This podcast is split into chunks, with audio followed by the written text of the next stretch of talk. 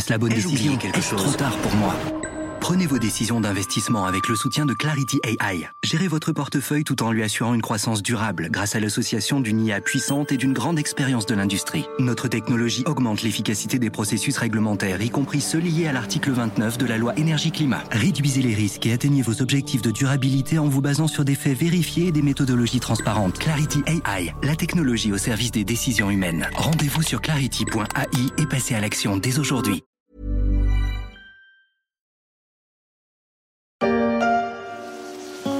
Venez, messieurs. Nous allons trouver votre île. Ah oui. Eplactel Requiem, le jeu d'Azobo, un jeu made in France, made in Bordeaux, où le studio se bonifie avec le temps. Le groupe avait été retenu il y a deux ans pour réaliser l'incroyable Flight Simulator pour le compte de Microsoft. Avec cette suite des aventures d'Amicia et de son jeune frère Hugo, Azobo porte haut les couleurs du jeu vidéo national, aux côtés du champion Ubisoft, mais aussi d'une kyrielle de petits studios indépendants, travailleurs et ingénieux, à l'image de Shiro Games, créateur de Dune Spice Wars. The board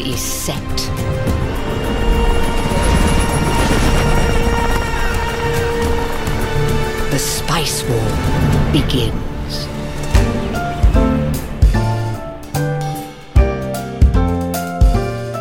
Je suis Pierrick Fay, vous écoutez La Story, le podcast d'actualité des échos. Nous poursuivons aujourd'hui notre série dédiée à la Paris Games Week avec un épisode consacré au jeu Made in France. Salut à toutes et à tous, bienvenue sur Gameblog.fr. Nous sommes à la Paris Games Week, c'est la soirée de lancement. Et comme il n'y a pas trop trop de monde aujourd'hui, on s'est dit qu'on allait vous faire faire un tour du stand des jeux Made in France. Alors venez avec moi, vous allez voir, un stand très intéressant avec que des jeux bien de chez nous. Ce n'est peut-être pas le stand le plus couru de la PGW, mais c'est surtout un endroit intéressant, tant il démontre la vitalité du jeu vidéo dans notre pays. Le pavillon du jeu Made in France était fidèle au rendez-vous de la porte de Versailles à Paris, avec plus de 30 stands décorés et plus de 100 studios qui sont un jour passés par là, dont quelques noms maintenant réputés comme Ankama Focus ou Dontnod. L'occasion de rencontrer des passionnés et des créateurs de jeux vidéo parmi lesquels Amplitude Studio, Microids, Nadeo ou encore Shiro Games. Avant de recevoir les créateurs du jeu Dune Spice Wars, j'ai voulu savoir comment se portait le jeu Made in France. Je me suis donc tourné vers le spécialiste aux échos, Nicolas Richaud. Bonjour Nicolas. Bonjour Pierrick. Comment se porte le jeu Made in France? Ben, Le jeu vidéo français se porte euh, très bien. En 10 ans, l'industrie elle est passée de quelques milliers de personnes directement employées à plus de 15 000 et le nombre d'entreprises du secteur a quasiment doublé à plus de 1300 acteurs économiques. Et ce qui fait la spécificité du, marché français, c'est la surreprésentation des studios de développement, c'est-à-dire des structures qui créent et inventent les jeux vidéo. En France, il y en a plus de 700, c'est colossal et c'est un chiffre euh, qui ne cesse d'augmenter d'année en année. En Europe, c'est sans équivalent, il n'y a que l'Angleterre qui rivalise avec la densité du marché français. Et cette année, on a eu des jeux français qui ont très bien marché en matière de vente. Il y a eu Sifu en début d'année, puis Stray. Un jeu où vous incarnez un chat et qui s'est vendu à des millions d'exemplaires et qui a cartonné. Là, il y a Uplectel Requiem qui est sorti mi-octobre et qui compte déjà plus d'un million de joueurs. Et ces trois jeux, ce sont Slowclap, Blue12 et Azobo qui les ont développés, trois studios français indépendants.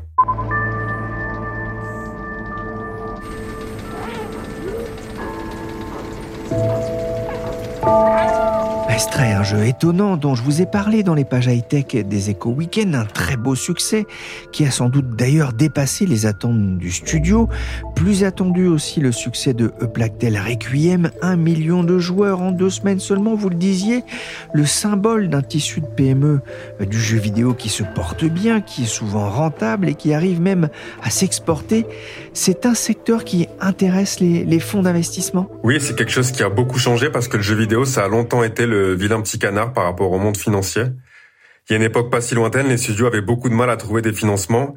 Il y a même le patron d'un gros studio français qui m'a raconté qu'au tout début, plusieurs banques lui avaient refusé l'ouverture d'un simple compte bancaire de base. Et aujourd'hui, tous les mois, il a un mail d'un investisseur qui veut rentrer au capital de son entreprise.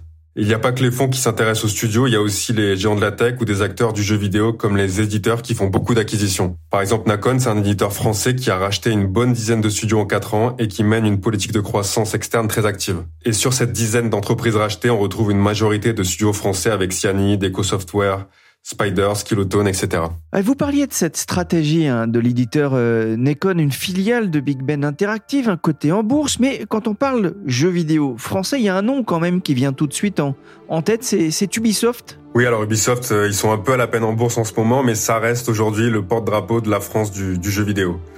C'est un groupe à l'envergure internationale qui emploie près de 20 000 salariés dans le monde, qui sort des jeux haut de gamme comme Rainbow Six ou Assassin's Creed avec des budgets développement à 9 chiffres. Et ils ont joué et jouent toujours un vrai rôle dans le dynamisme des studios français indépendants.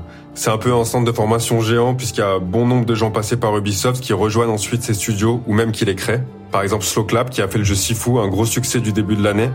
C'est Pierre de Margerie qui a lancé ce studio et c'est un ancien d'Ubisoft.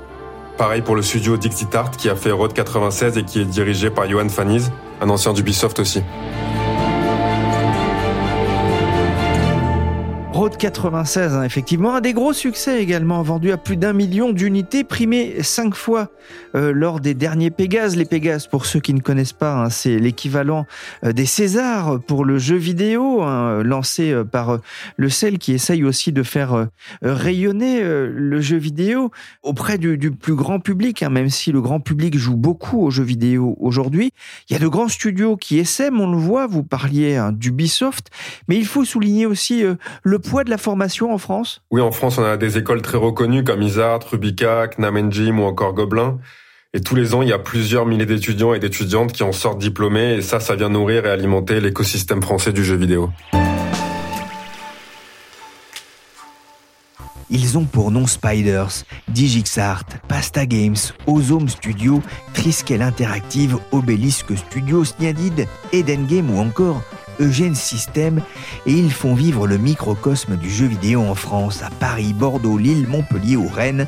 Certains sont là depuis plus de dix ans avec plusieurs dizaines de salariés, d'autres émergent seulement en mode start-up, certaines connaîtront le succès, d'autres auront du mal à émerger face aux mastodontes du jeu vidéo.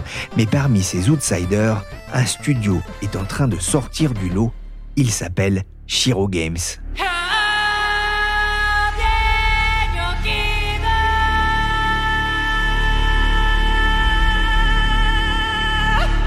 Bonjour Nicolas Canas. Bonjour. Vous êtes cofondateur de Chiro Games avec Sébastien Vidal. Vous êtes installé à Bordeaux et vous avez piloté la sortie cette année d'un jeu basé sur l'univers de Dune, Spice Wars, les guerres de l'épice. C'est un gros projet pour un studio comme le vôtre? Alors c'est la première fois déjà qu'on, à Chiro qu'on fait ce qu'on appelle un projet à licence dans lequel on va adapter une licence cinématographique et euh, qui était à l'origine un, livre mais qui a été adapté au cinéma par d'abord David Lynch et ensuite plus récemment Denis Villeneuve.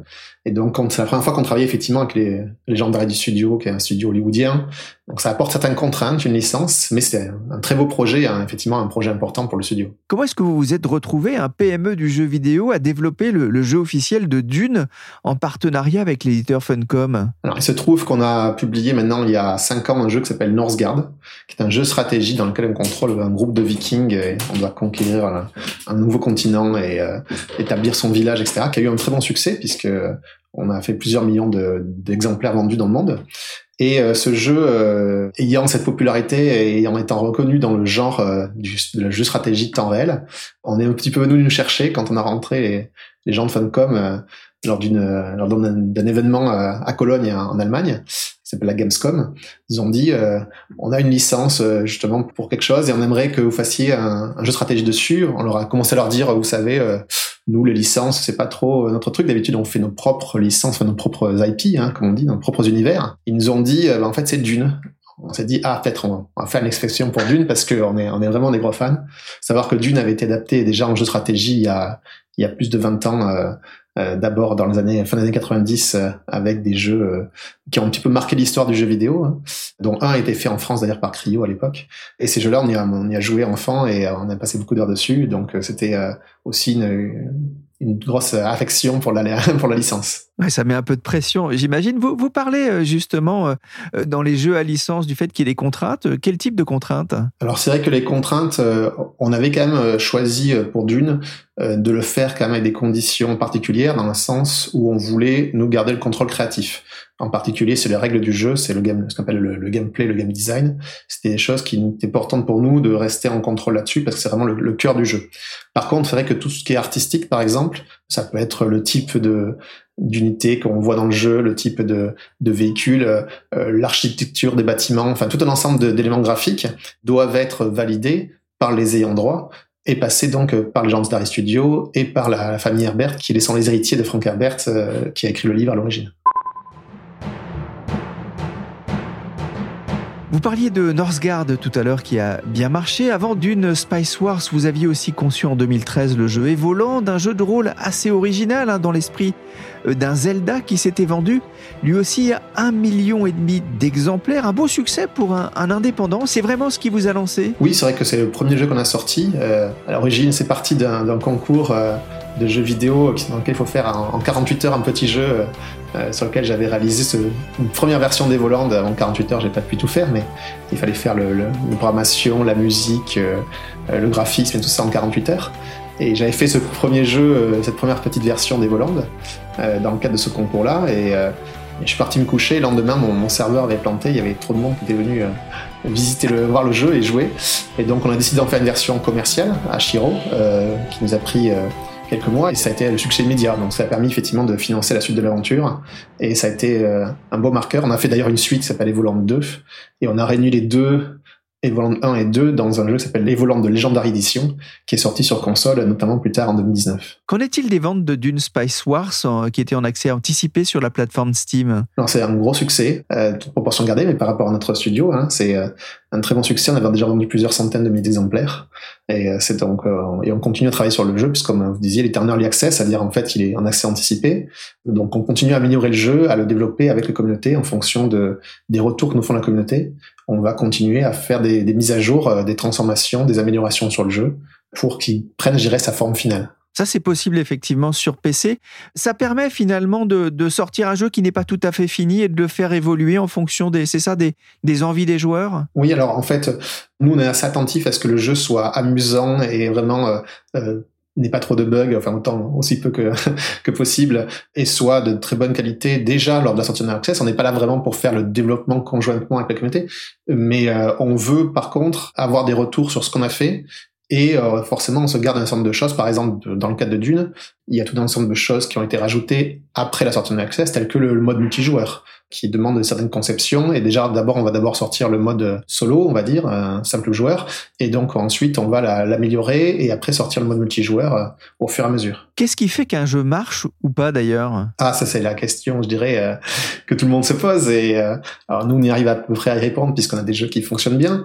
Mais c'est vrai que le jeu vidéo, c'est avant tout un marché d'offres. Donc, il faut arriver à créer à la fois ce qu'attendent les joueurs, mais en même temps les surprendre, parce que si on leur donne effectivement du convenu, euh, c'est pas ce qui va leur faire plaisir. Donc euh, il faut leur donner quelque part euh, ce qu'ils avaient envie mais qu'ils ne savaient pas qu'ils avaient envie. voilà, et c'est toute la difficulté d'arriver à trouver euh, ce type de jeu et on va dire de, de surprendre un petit peu tout en euh, n'étant pas un mouton à trois pattes ou quelque chose qui est trop incompréhensible par la communauté. Et vous boudez aujourd'hui les consoles au profit du jeu PC pour quelle raison? Alors c'est vrai que nous on a toujours été un peu PC first, donc on commence d'abord à développer nos jeux sur PC. C'est vrai que le type de jeu qu'on fait, on fait beaucoup de jeux stratégie. On a fait euh, donc effectivement Northgard, on a fait Dune, Spice Wars, on a aussi fait War Tales, qui est sorti en décembre, qui est aussi un très beau succès. Et ces jeux-là sont plus adaptés, sont plus appréciés et plus joués sur les plateformes PC. Donc ça reste aujourd'hui notre principal marché. Et après, c'est vrai que quand les jeux fonctionnent bien, euh, on reste les consoles. C'est vrai aussi que dans cette phase un petit peu d'early access, comme on discutait tout à l'heure, d'accès anticipé, la communauté PC est présente. Elle peut, c'est plus facile d'écrire par exemple un message pour donner son avis sur un jeu sur PC que sur console où on n'a pas de, clavier. voilà, donc euh, ça nous permet d'avoir vraiment un accès aux joueurs, à une communauté de joueurs, on va dire avec plus d'informations sur PC que sur console ou sur euh, mobile.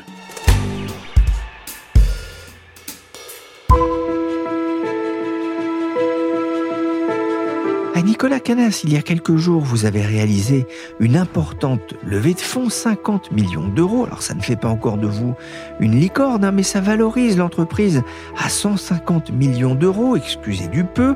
C'est le fonds KT Capital qui a piloté l'opération. C'est une étape importante pour euh, l'avenir de votre studio? Oui, tout à fait. C'est une étape très structurante pour nous. On change de statut et on change un petit peu aussi d'envergure. Ça permet aussi de de communiquer un peu plus sur la société et sur ce qu'on a fait, parce que c'est vrai que jusqu'à présent, on a beaucoup communiqué sur nos jeux et un peu moins sur nous-mêmes, euh, sur Shiro. Et ça nous permet de financer tout un ensemble de choses pour la suite de l'aventure. avec euh, aujourd'hui. Donc aujourd'hui, on a plusieurs équipes. On a une équipe qui travaille sur euh, pouvoir Northgard toujours depuis cinq ans, qui continue à développer le jeu. Parce qu'on on a comme euh, nous objectif de continuer à développer les jeux sur le long terme avec la communauté et de continuer à, à rajouter des choses. Et Northgard se fonctionne de mieux en mieux en fait. Tous les ans, on augmente le nombre de joueurs.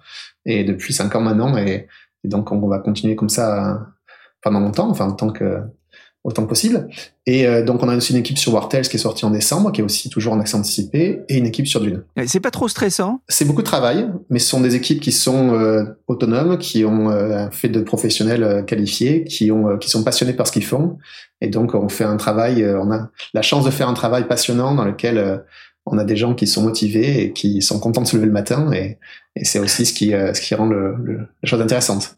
Et donc ces fonds-là, les fonds de KT vont nous permettre de financer de nouveaux projets, de nouveaux jeux, et aussi euh, la partie euh, publishing qu'on a lancée, la partie, on va dire, d'édition euh, de jeux, puisqu'on commence à éditer des jeux d'autres studios et à les mettre sur le marché. C'est facile de convaincre des fonds quand on est un, un fabricant de jeux vidéo dont l'image n'est pas toujours... Il y a un côté un petit petit Mickey, hein, comme on disait pour la BD à une époque. Alors, c'est vrai que le, je dirais l'image des jeux vidéo a beaucoup changé ces dernières années, notamment sur les investisseurs on est passé de, comme vous disiez, d'un produit un petit peu euh, mal compris à une vraie industrie. Il faut savoir qu'aujourd'hui, le jeu vidéo, c'est la première industrie culturelle au monde et en France aussi. Euh, ça dépasse le cinéma, ça dépasse la musique en termes de chiffre d'affaires. Et donc forcément, euh, ça s'est beaucoup aussi structuré. On a moins d'accidents industriels comme il y a pu avoir dans les années 2000. C'est moins lié au cycle de développement des consoles, à d'autres facteurs, je dirais, qui créent des cycles très forts, qui avec beaucoup d'auto d'échecs sur les studios. Donc c'est un processus mieux maîtrisé aussi en termes de production avec des outils euh, modernes euh, de création.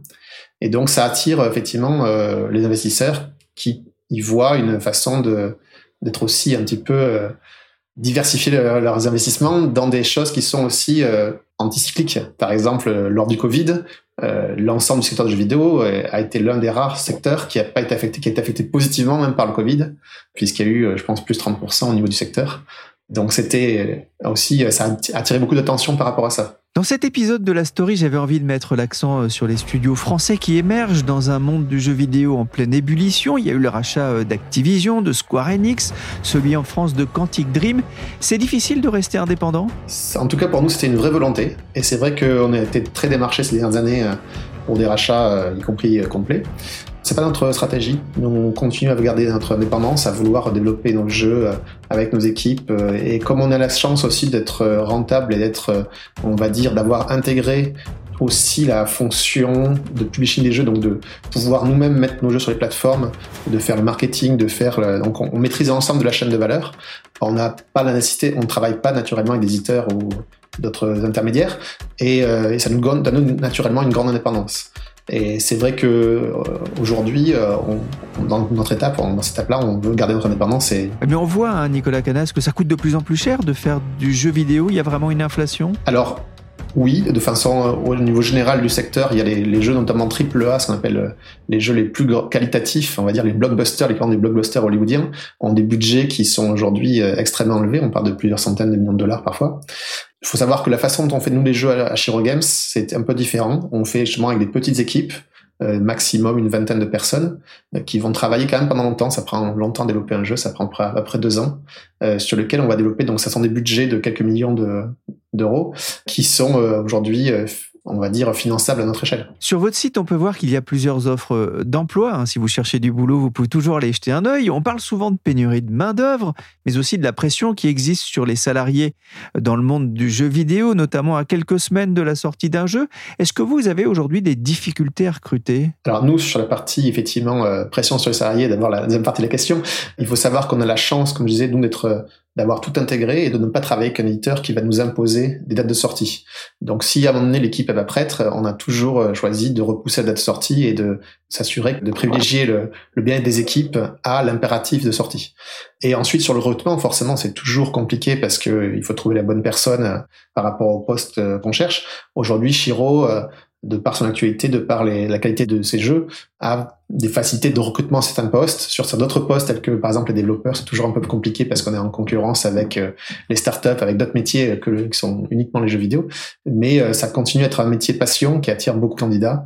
Et après, il faut savoir effectivement choisir ceux qui sont, euh, on va dire, les plus compétents pour rejoindre nos équipes. Vous avez 42 ans, Shiro Games existe depuis 10 ans. C'est pas votre première entreprise d'ailleurs. Quel regard vous portez sur l'évolution du jeu vidéo en France? Alors très positif. C'est vrai qu'on a vu, moi j'ai vu un peu de toutes les époques depuis, je dirais la les, les sinistres qu'il y a eu entre 2000 et 2010, où il y a eu beaucoup d'entreprises qui allaient très mal, beaucoup de confirmés, et il y a eu euh, beaucoup de difficultés. Et depuis euh, une dizaine d'années maintenant, ou une quinzaine d'années, les choses ont vraiment changé. Et on voit une émergence de nouveaux studios avec euh, Asobo, Dontnod, euh, Quantic, tout un ensemble de studios qui ont vraiment, et plein d'autres, qui ont émergé, qui font des produits de qualité reconnus à l'international.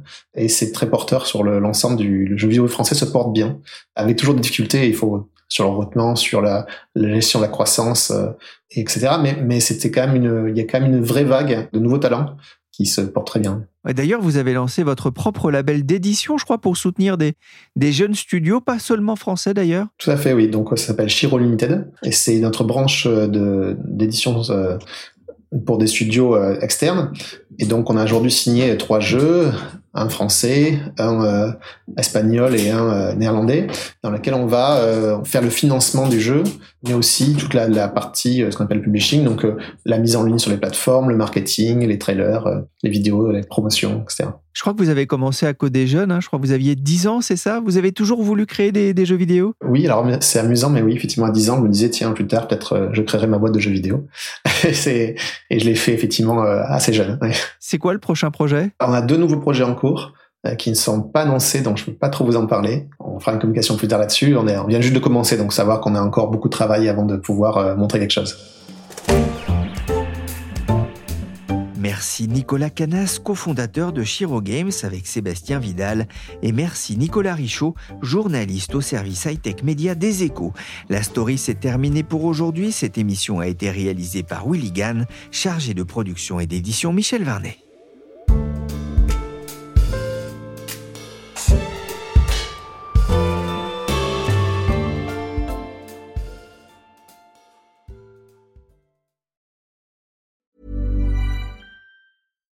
Deserves the best, and there's no better place to shop for Mother's Day than Whole Foods Market. They're your destination for unbeatable savings, from premium gifts to show-stopping flowers and irresistible desserts. Start by saving 33% with Prime on all body care and candles. Then get a 15-stem bunch of tulips for just $9.99 each with Prime. Round out Mom's menu with festive rosé, irresistible berry chantilly cake, and more special treats. Come celebrate Mother's Day at Whole Foods Market.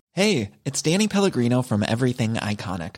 Ready to upgrade your style game without blowing your budget? Check out Quince. They've got all the good stuff shirts and polos, activewear, and fine leather goods, all at 50 to 80% less than other high end brands. And the best part?